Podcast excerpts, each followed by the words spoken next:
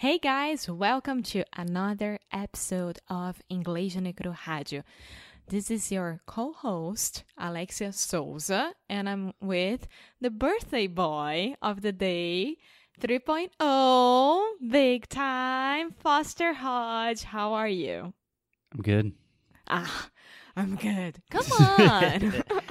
I'm not a fan of birthdays because I feel old and it's always been a sensitive thing in my life because I've always been the youngest out of all my friends because I'm I'm a genius. Everyone knows that. yeah, no, but 30's not feeling good so far. No. You're gonna get your present later today. Mm. And yeah, you chose your present, so that's fine. Do you wanna talk about it? Because people always like this kind of things. What my presents are going to be for my birthday? My present for you. What did I ask for for my birthday and what did Alexia get me? Yeah. Alexia got me a new Kindle. Yes, this new Kindle is awesome because it's waterproof and it has audiobooks. Yeah. So if you've listened to the show before, you probably know that I'm obsessed with two things and, well, three things in life Alexia, audiobooks and podcasts, and Kindle. So the original version of the Kindle, you could not listen to audiobooks, which was a problem for me because I always want to listen to audiobooks, but that means I have to have my phone in the bedroom, which I'm not a fan of. And it's waterproof, which is cool because I like to take it to the gym and they have saunas. yeah, so uh, well, you can take two near the pool so you won't splash water on it. It's really cool. And I, I thought it was really affordable. It wasn't um, an extreme. no, Like- Kindles, they're definitely a good investment. I Yeah. sound like an asshole. Like, eh, my Kindle doesn't get wet. No, it's my Kindle now. Your Kindle, I have the new one. yeah. So Anyway, I'm 30. I'm super old, and that sucks. But Alexia, what are we talking about today that is not my age, por favor? so we are talking about yesterday. So yesterday we talked about a show called Fleabag, which is a British show, and today we're going to talk about a movie. called Yesterday. Yes, which I don't know if it is a British movie, but it certainly has a lot of British people, and it takes place. The majority of it takes place in Great Britain. So, what do you want to talk about? Yeah, so let's talk about it because we are on the mood of in the mood In the mood. in the mood of talking about British people and British British accent right now. Yeah, and Sure. I imagine that is because Brexit and England's not doing too well. Speaking of that, I have the perfect meme about it. The perfect mammy. The perfect A meme. meme. So the meme is the year is 2192. The British Prime Minister visits Brussels, Brussels, Brussels to ask for an extension of the Brexit, Brexit deadline. No one remembers where this tradition originated, but every year it attracts many tourists from all over the world. Mini tourist. oh, you people that don't like my laugh are gonna die right now because I just laugh a lot. Please do not give any death threats on the podcast. But why do you think that's funny? Because Brexit is being extended and it's an ongoing thing. Yes. Okay, great. Well, we have nothing but love for the British people nowadays. We don't know who that's going to be very soon. if you're listening to this in the future in year 2191, um, the podcast still exists then, then that's just a whole different conversation. Anyways, yesterday we watched a movie called Yesterday with my dad. It's about the Beatles, it's about music. It was fabulous. I love the Beatles. Is a huge, huge fan of the Beatles. My favorite band in the world, and Paul McCartney. Every time that he is playing where I am or near where I am, I go to his concerts and I cry every time, and it's awesome. So, That is true. Can I give you a quick recommendation? mm-hmm. So I hear you say this quite often, Alexia. You say Paul McCartney. McCartney. Paul McCartney. A good way to remember this is with the word money. So a lot of our students say money. Money, money, money, money. Yes. So the difference is this is the E sound, money, McCartney, and a lot of people want to say A, like Yeah. eu dei dinheiro para ele. Yeah. And E. E. Okay. So, yes, I am a huge The Beatles fan because of my Mhm. mom. What? I'm a huge fan of the Beatles. Okay, I'm a huge fan of the Beatles because of my mom, also my dad, but my mom was a huge fan of them, and every time we used to listen to their music, she used to have all their CDs and LPs. LPs. LP, yeah. Yeah. Limited production. yeah. Huh? Limited production. No, no, no, but it's a huge disc. Vinyls. Yeah LP. Yeah. Uh, technically incorrect. The difference between an LP and an EP are. Anyways, you want you. to say a record, a vinyl, one of the big things, not a CD or an MP3. Yeah. Yeah. So yesterday is a movie about more or less this. It's not about the Beatles itself at all, but maybe about their songs and their importance to the world. Yeah, no, I was thinking about this today because it definitely is a film about the Beatles. And the reason I like the movie, number one, it just has a lot of music and it's fun, it's easy to follow. But it's really about the legacy of the Beatles more th- because there is, I don't want to give any spoilers, but there's kind of a ridiculous theme and plot to the movie that you have to kind of just put away in your mind. And after that, it's just enjoying the Beatles and their music. Yeah.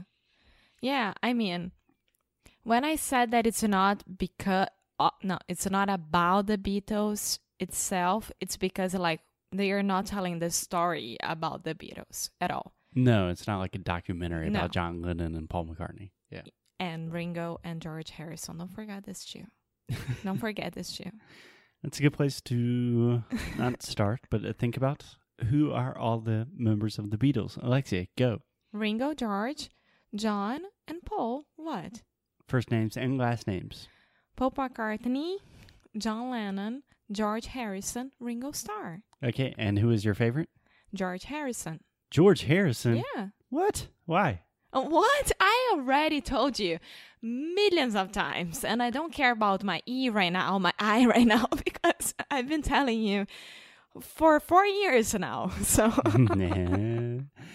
so why is it George and not Paul or John? well, I love George because of my fa- favorite song, which is Something. Do you want to give us a little piece of that song? No. Okay, fair enough.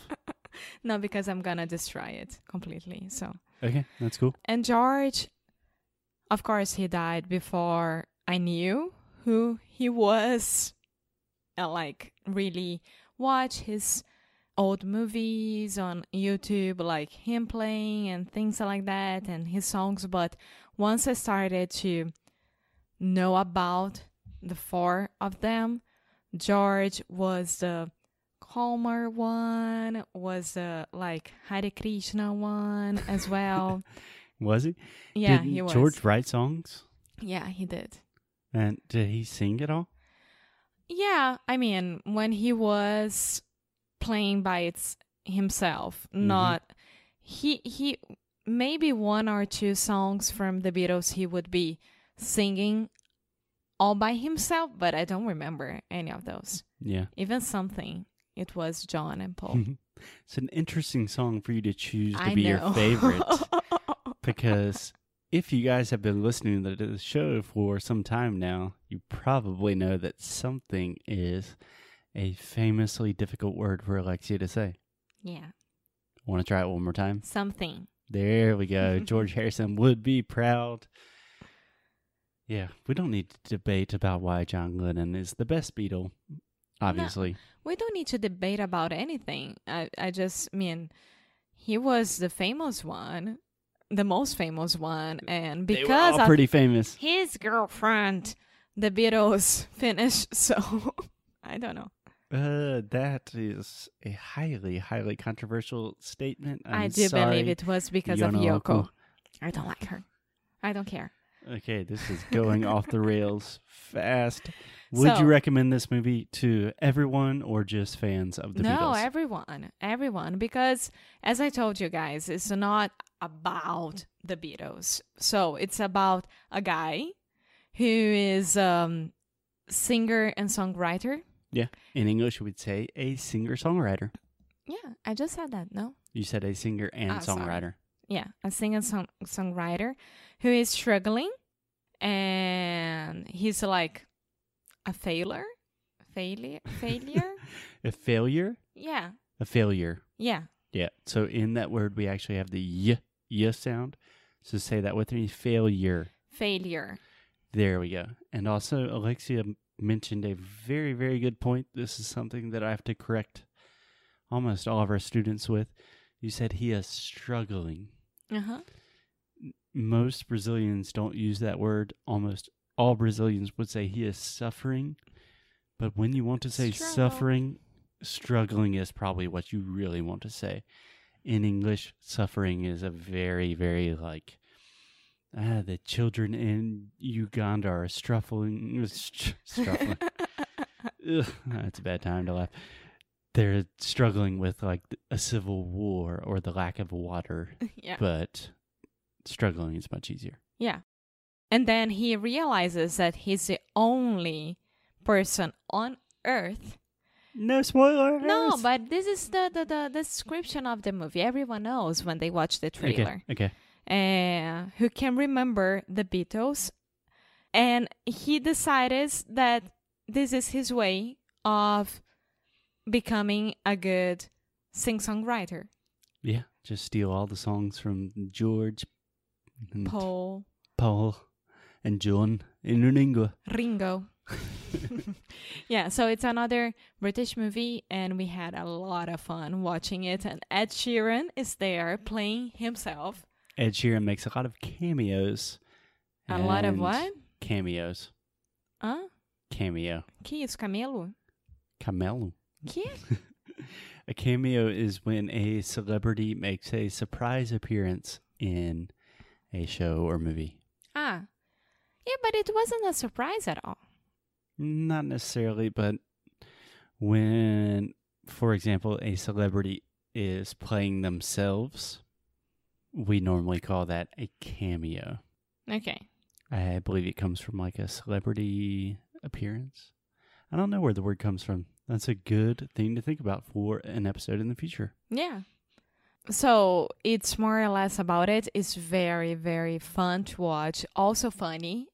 It's fun and funny. Yeah, Yes. divertido, engraçado. E agora eu tenho 30 anos. cool.